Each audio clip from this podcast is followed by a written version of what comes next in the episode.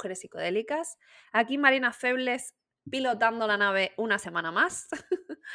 y eh, bueno, em, quería comentaros cosas. Estoy eh, haciendo experimentitos, estoy haciendo experimentitos y a lo mejor veis vídeo también del podcast. Así que aparte de escucharnos, vais a poder vernos. Entonces, bueno, estoy haciendo experimentos, tenedme paciencia porque no sé cómo va a quedar y al final, bueno, ha habido cambios que os voy a comunicar ahora. Bueno, em, mi compañera Irene, por suerte, por desgracia, está más liada que la pata de un romano. Entonces, ¿eso qué mm, pasa? ¿Qué, qué hace? Pues que yo al final me encuentre sola con muchas cosas y la, el tema ha cambiado de manera que yo ahora estaré mayormente frente al podcast, haciendo entrevistas, grabando los episodios y demás. Irene, por supuesto, tiene su casa aquí para venir cuando quiera, charlar de temas que se ajusten mayormente a la línea del podcast y, mm, y que esta es su casa y siempre lo será pero se ha convertido un poco en una colaboradora, como otras personas que vienen a colaborar al podcast o que tengo la intención de que vengan a colaborar al podcast con cierta frecuencia. Bueno, Cositas que tengo que comentar. Primero, este episodio está patrocinado por Pafco. Si no sabes qué es Pafco, no sé en qué cueva vivís, pero bueno, igualmente, si sois consumidores de cannabis, deberíais saber qué es Pafco. Pafco es, o Pufco, si lo queréis llamar así, es una marca americana que ha producido unos em, cacharritos para fumar, unos vaporizadores que son la caña de España y del mundo entero, la verdad. Y tuve el placer de conocerles en la Feria de Spanavis, de la que vengo recientemente, y accedieron a patrocinar este podcast maravilloso con un producto magnífico que es el Pic Pro. Y como ahora mismo me estáis viendo los que me, vea, me, podáis verme, que ya no sé lo que digo, os lo voy a enseñar por aquí. Mira, eh, no lo vais a ver, pero bueno, igualmente, si no, os recomiendo que miréis la página. El Pic Pro es este mm, cacharrito que es como si fuera un conito, ¿vale?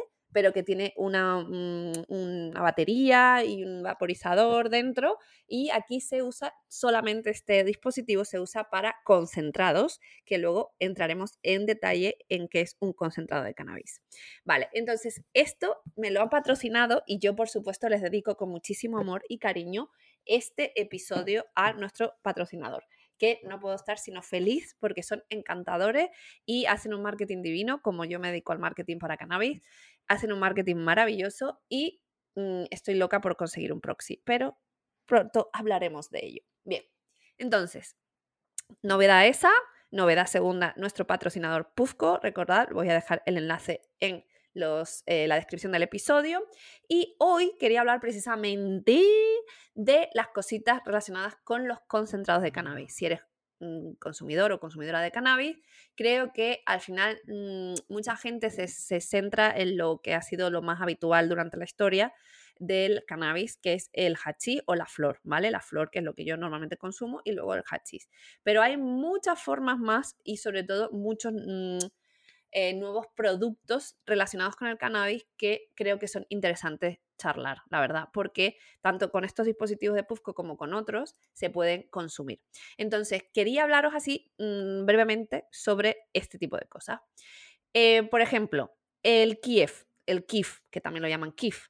El KIF, por ejemplo, es algo que tú habrás visto que es un concentrado de cannabis, que lo habrás visto en tu propio eh, grinder.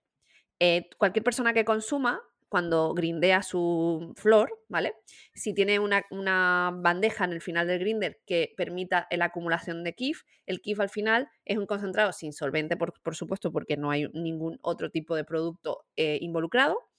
Eh, es mucho más simple eh, y, son tricomas puros. Los tricomas, recordad que son esas como vejiguitas que tienen los em, las flores de cannabis, ¿vale? Lo, serían como los pistilitos, ¿no? Y ahí es donde se, acumula pues la esencia del cannabis, donde están los terpenos, donde está el THC, el CBD, etc. Entonces son tricomas puros, el kif al final, al, al, grindearlo, al, molerlo, pues todos esos pelitos que tiene la planta pues van cayendo, ¿no? Y eso sería el kif. Y se puede fumar, por ejemplo, en, pues eso, en un canuto o en un bong.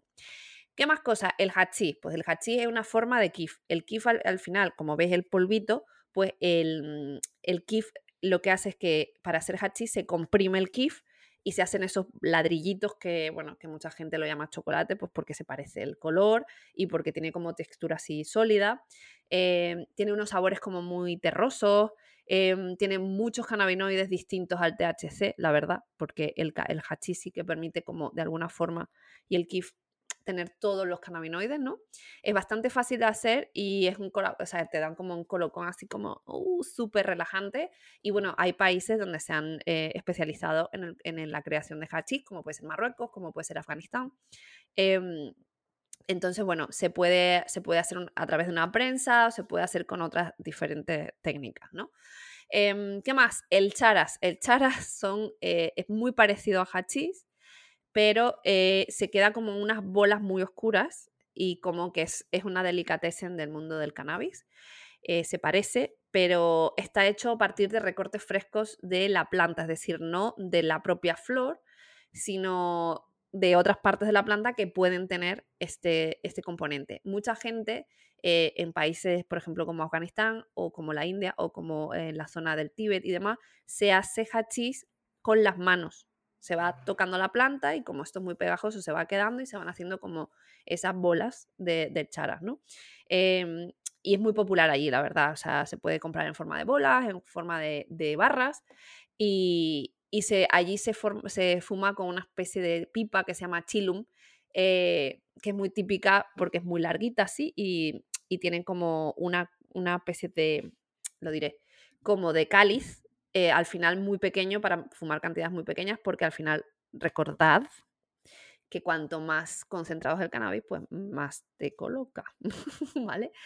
Bien, eh, en la India, pues eso, el chara se le, tiene mucha, mucho cariño, hay muchas sectas em, eh, hindúes que consideran que el, pues esto, que es sagrada, ¿no? El, el hachi de esta forma, el chara.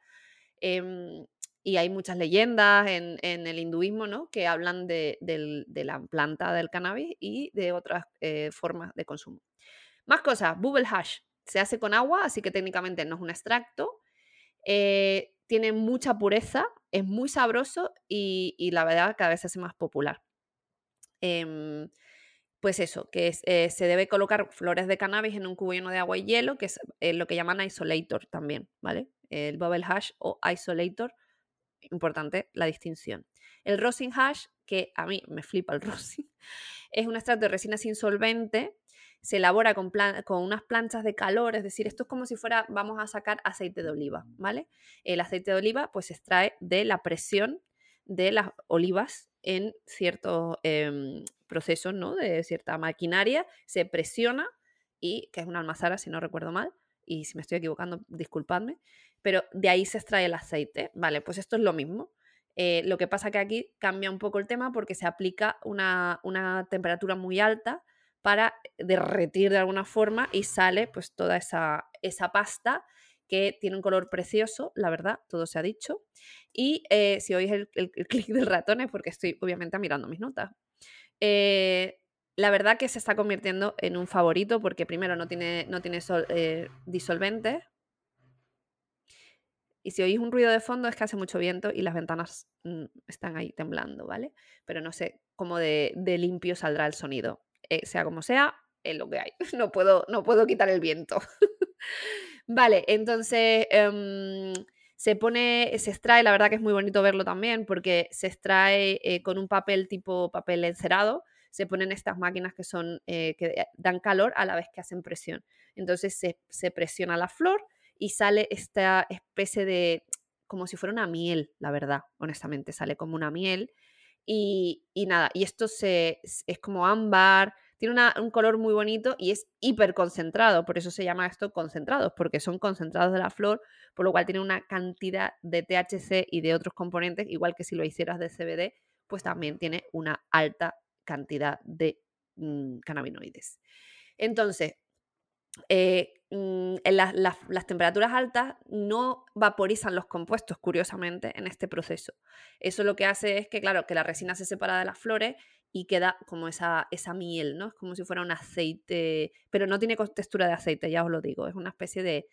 Queda como, sí, como una pastita, como, no sé, no sé decirte exactamente la, la textura que tiene. Bueno, luego tenemos, ya pasamos a la parte de los solventes. El BHO es uno de los más conocidos, que es la, abreviatura de Buten Hash Oil, el aceite de hachís de albutano, ¿vale? Se usa el butano para hacer shatter, cera, butter y otras cosas, em, otros aceites de, como de hachís. Em, ¿Qué más? Eh, para el BHO ya, ya he dicho que se usa el butano y puede ser un poco peligroso hacerlo en tu casa y no son pocas las explosiones que han pasado por ahí, em, así que cuidado. También este tipo eh, de, de, consolventes suele tener la, característica de que puede tener algún tipo de contaminante en el proceso, o sea que, bueno, eh, simplemente yo te estoy informando de todos los concentrados y las formas de concentrados que existen.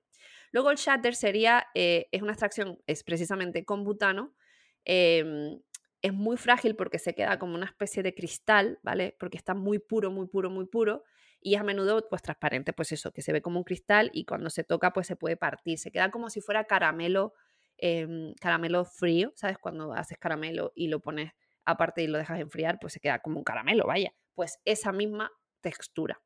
Eh, el shatter se llama así porque shatter en inglés significa hacerse añicos. Y claro, como, como un cristalito, pues eh, lo llaman shatter por eso. Luego tenemos el wax, que eh, se, elabora muy parecido al shatter, pero se agita mucho durante el proceso. Entonces se queda como, como una miel, ¿sabes? Se queda como una cera. Por eso se llama wax. Em, y, al, final ahí se agrupan, en el wax se, agrupan pues todos los estratos blandos y opacos. Y, además muchas veces la diferencia con el wax y el, shatter es simplemente eh, pues el proceso de extracción realmente porque su composición suele ser muy similar. Luego el crumble eh, de BHO eh, se divide como en dos pequeñas categorías, que sería el crumble wax, y el sugar, el sugar crumble. Eh, al final, eso tiene que ver con la composición química que se consigue en la extracción y tiene que ver con la concentración de lípidos que hay en, el, en, este concentrado. ¿no? Em, entonces, por ejemplo, el crumble wax se rompe en trocitos fácilmente, tiene una consistencia más, más robusta que el sugar crumble y es rico en lípidos, porque al final eso es lo que cambia la estructura, digamos, molecular de la apariencia final. Aunque esto suene como muy técnico, pero la realidad es que va así. Pero yo simplemente, volvemos a lo mismo, me voy a repetir, pero lo que quiero es informarte porque cuando vayas a tu club o vayas a comprar algún sitio, que sepas las diferencias, ¿vale? Luego hay otra opción que sería la del Sugar Clamber, que es muy, muy quebradizo, eh, y tiene como la consistencia del BH Butter y bastante, eh, aunque parece quebradizo y sólido no tiene mucho que ver, pero es sólido al aspecto, pero luego, claro, si lo tocas, pues se, rompe. Honeycomb sería el rico en terpenos y muy sabroso, es sólido, alto contenido en lípido, es opaco y aspecto y consistencia de, cera. Luego el amber glass también, eh, hay salsa de terpenos que le llaman terp sauce, el butter, que es como eh, esto también se haría, por ejemplo, batiendo eh, el, suavemente sobre una placa caliente y es como un extracto, bueno, ahora mismo es lo más común que se puede conseguir sobre cannabis. En, Estados Unidos, por ejemplo, lo del Bader es como lo más. Y luego tenemos el live resin, que es como lo más caro. Cuidado que no es live resin, es live resin, sería como una resina viva. Porque se utilizan flores criogenizadas como material de partida tiene un perfil de terpenos de los más ricos que hay y es un proceso de elaboración que se hace en laboratorio y es carísimo, por eso es tan caro el live, el live resins, perdón. Y, mm, y claro, como, como, se consigue en ese proceso conservar la mayoría de cannabinoides, pues tenemos eh, pues una amplia gama de compuestos que mejora el efecto séquito, que ya hemos hablado de ello en otros programas, que es lo que mejora, digamos, las cualidades medicinales del cannabis. Eh, y luego hay otra, otra opción que no es el BHO, que puede ser el PHO, que en vez de butano se utiliza propano. Eh, pero vamos, que, el, proceso es el mismo y volvemos a, que los que usan solventes pues pueden tener algún tipo de contaminación, pero claro, también son excesivamente puros. y claro, al final le das una calada a un live por, por ejemplo, y te pega un globo bastante guapo. Luego tenemos también las extracciones con CO2, que también es muy habitual cuando tomamos un aceite de, CBD, por ejemplo, normalmente las extracciones se hacen con CO2. Eh, es un proceso que la verdad está libre de contaminantes, em, se pueden separar, diferentes compuestos, por eso es, el más usado por la fabricación para hacer aceites de CBD, hacer extracciones de diferentes cannabinoides en función de la composición de la planta, etc. Eh, es un proceso altamente complejo, por eso se hace en grandes laboratorios. Y, bueno, eh, al final, por ejemplo, todo lo que se vaporiza también pues, se hace con este proceso. Entonces, em, ¿qué pasa? Que la mayoría de estas cosas en casa pues mm, no lo puedes hacer, honestamente. Luego hay extracciones con alcohol también y hay esto, ¿cómo se llama? Tinturas y demás que se pueden usar. Pero la realidad es que hay tanta variedad y la gente sigue empeñada en fumarse su porrito. Y, luego, por ejemplo, sí que he visto pre-rolls, que son básicamente pues, porritos ya liados que tú compras ya directamente, que en vez de llevar tabaco son 100% eh, cannabis y suelen llevar muchas veces los que son premium, llevan como una especie de, de, hilito dentro de alguna de estas variedades. Puede ser un isolator, puede ser un, eh, un rosin, puede ser pues algo de, no sé, hash no sé si se pondría, la verdad. Pero hay, de todo, según eh, te lo ponen a gusto del cliente. Entonces, claro, eso potencia mucho la flor eh, de por sí y te da un extra de mm, psicoactividad, si lo queremos llamar así. Entonces, em, cosas que, he probado que, me gustan. Pues mira, por ejemplo, el rosin me flipa y gracias a los productos, por ejemplo, de, de Pufco, se pueden saborear y la, la, verdad, honestamente, es desde mi opinión, de usuaria eh, ya sabéis, reciente, pero muy gourmet, ojo. Eh, la verdad es que a mí me gusta el rosin porque es como la, expresión más pura del cannabis y donde tú puedes valorar todo el perfil de terpenos. Los terpenos, recordemos que son eh, esos componentes que hay en cualquier planta que le aporta el sabor a la planta. puede ser, pues, por ejemplo, la lavanda tiene un terpeno X pues por ejemplo el marco, el, el mango tiene otro, otro tipo de terpeno y cada alimento, vegetales, frutas y demás tienen sus perfiles de terpeno. Entonces el cannabis le pasa lo mismo, tiene un, sabor y un olor específico. Entonces cuando vaporizamos tenemos la posibilidad de saborear esto con mucho gusto, la verdad, porque puedes percibir las notas del limón, puedes percibir las notas más terrosas, puedes percibir a lo mejor un sabor como medio a pino, fresco, puedes percibir sabores a frutas eh, y da mucho gustito, la verdad. Cuando las la, fumas como vaporizadas tienen mucho más sabor que cuando se, hay una combustión de por medio. Por eso yo soy muy defensora de los vaporizadores como eh, dispositivo para el consumo de cannabis. Entiendo que hay personas que son muy tradicionales y que llevan toda la vida consumiendo cannabis en su porrito y está súper bien. Gente que mezcla la marihuana, por ejemplo, con Em, con tabaco y yo pues tampoco soy muy partidaria. ¿Y por qué no soy partidaria? Pues porque deja una sensación en la boca que no me gusta. Nunca he fumado eh, tabaco, nunca me gustó, pero lo probé y nunca me gustó. Yo nunca entendí por qué la gente se enganchaba al tabaco, la verdad, porque es bastante desagradable. En mi opinión, volvemos a lo mismo, cada cual con su, su cada uno que escoja su veneno, como siempre. Y, y claro, cuando te dan un porro a probar, pues hay una combustión. Entonces la, la, marihuana cambia por completo su perfil de sabor y sabe como medio quemado, queda como una aspereza muy fuerte en la boca y en la garganta. Y a mí pues nunca me hizo gracia, la verdad. Y pensé que no había opciones para mí hasta que descubrí los vaporizadores y las marcas que están peleándose por dar todavía la mayor tecnología posible. Y en eso pues tenemos a Puzco, que son unos cracks absolutos, tienen una tecnología mágica y al final se han posicionado de, alguna forma en el Apple, si lo quieres decir así, de, el, de, los eh, dispositivos para el consumo de cannabis. Y su experiencia de usuario es maravillosa, cómo empaquetan las cosas, cómo están pensando siempre en la experiencia de usuario. Y eso se nota. Se nota en el packaging, se nota en el tipo de productos, etc. Entonces, ¿qué voy a decir? Recomendadísimo. y la verdad que son unos dispositivos donde puedes usar todos estos concentrados y sacarles el máximo provecho. Incluso, pues hay gente que con el incluso el Pic Pro, que es un dispositivo realmente que es de sobremesa, tipo un bong, pero súper pequeño y súper tecnológico. Eh, hay gente que lo lleva por ahí y lo usa por ahí como fumar de una pipa, ¿vale? Eh, y luego tenemos la pipa, que sería el proxy, que, la verdad que te permite pues, fumar casi todo este tipo de concentrado y también la flor. Entonces, eh, y es una pipa de cristal preciosa, la verdad. Así que, em, esta era la información que te quería transmitir hoy. Ya sabes que yo soy una cannabis advocate, soy una defensora del cannabis y creo que es una planta de poder independientemente de que no sea psicodélica o no se caracterice como psicodélica. Em, creo que se puede usar para el bien de, la humanidad, para el bien de nuestra salud y nuestra salud mental y la física también, em, para muchos problemas. Es verdad que al final, como siempre digo, en cualquier sustancia no es el uso que hacemos de ella, sino el abuso lo que consigue que tengamos estos estigmas y que haya personas con problemas o con grandes problemas de adicción. Nunca me verás decir que el, cannabis no crea adicción, por supuesto, mal usado y cuando sobre todo se empieza muy jovencito a consumir o muy jovencita, eh, genera muchos problemas luego.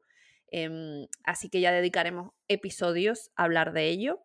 Y, bueno, creo que eso es todo lo que te quería contar hoy. Hay que recordar que se aproxima muy pronto, ya el mes que viene, en, abril, se aproxima el 420, que es la, fiesta por excelencia, el día de celebración del, mundo del cannabis. Y ya ah, tendréis por aquí un episodio conmemorativo de esa fecha. Y hablaremos de más cosas relacionadas con el cannabis. Hablo en plural porque yo todavía no me acostumbro a que Irene no está. Así que, bueno, es lo que toca. Ya me iré desacostumbrando poco a poco. Y mm, recordaros que nos podéis seguir eh, por redes sociales, eh, sobre todo Instagram, que es lo que más se mueve. Tenemos eh, también Twitter si nos quieres seguir por ahí. También tenemos un mail en el que nos puedes consultar lo que quieras, preguntarnos lo que quieras, contarnos inclusive cualquier experiencia que tú tengas con psicodélicos en el email hola arroba mujerespsicodélicas.com y recuerda escuchar el disclaimer que vas a tener justo, justo cuando acabe eh, mi voz. recuerda que nosotros no, nosotras no hacemos, ni yo en concreto, hacemos apología del consumo de ninguna sustancia ilegal o psicodélica o cualquier otro tipo de comportamiento. Esto no es una cosa que hagamos aquí. Nosotros contamos, y yo en concreto comparto mi experiencia y mi conocimiento, porque nuestro único interés, como siempre, y me gusta recordarlo, la misión con la que nació este podcast, es tratar los psicodélicos y los, eh, ciertas sustancias psicoactivas em, desde la perspectiva del usuario y sobre todo intentar em, mejorar el control de riesgos y ayudar a muchas personas a que entiendan eh, qué son estas sustancias, cómo se deben consumir para tener siempre la mejor experiencia y em, no tener ningún peligro para tu salud porque eso es lo más importante. Al final sabemos, y eso es una cosa que parece que los gobiernos siguen ignorando, que esto va a seguir pasando. La gente va a seguir consumiendo cosas que dan gustito y que nos hacen sentir bien. Eh, hay algunas que tienen un perfil más fuerte de adicción, otras que tienen un perfil menor, pero eso no significa que la gente no lo vaya a hacer, por lo cual nuestra labor en este caso es difundir y divulgar sobre el tema para que tengáis toda la información posible y que no tengáis ningún disgusto innecesario, la verdad. Así que bueno, eso te cuento por hoy. Era un, era un episodio cortito em, para contarte un poco qué cositas hay en el mercado, qué cosas se están haciendo eh, para, digamos, eh, elevar la planta del cannabis al máximo. Y nada, despedirme aquí y te espero en el siguiente episodio. Cada viernes un nuevo episodio y recuerda que el mes de abril viene cargado con contenido maravilloso sobre estos grandes días, porque no solo es el 420, sino el 19 de abril, que es el Bicycle Day, y vamos a hablar de ello. Y voy sobre todo yo a hablar de ello. Y nada más, si tienes cualquier pregunta, que sepas que te voy a dejar aquí debajo en la eh, descripción del episodio algún enlace para si quieres tener esta información más a mano. Y te deseo unas buenas caladas de tu sustancia favorita, de tu concentrado favorito o de tu forma de consumirlo favorita. Y nos vemos en el siguiente y nos escuchamos en el siguiente episodio. ¡Un abrazo! Las creadoras de mujeres psicodélicas no fomentan el consumo de drogas recreativas ilegales y recomiendan a los oyentes que consulten la legislación de su país para conocer la situación legal de estas sustancias y las posibles sanciones por su posesión, uso o suministro. En ningún caso, las creadoras de mujeres psicodélicas serán responsables de cualquier daño derivado de la información de este podcast. La inclusión de información de sitios web externos no debe entenderse como un respaldo de las autoras del podcast a dichos sitios o a sus propietarios. Y sin más, nos despedimos con un abrazo psicodélico.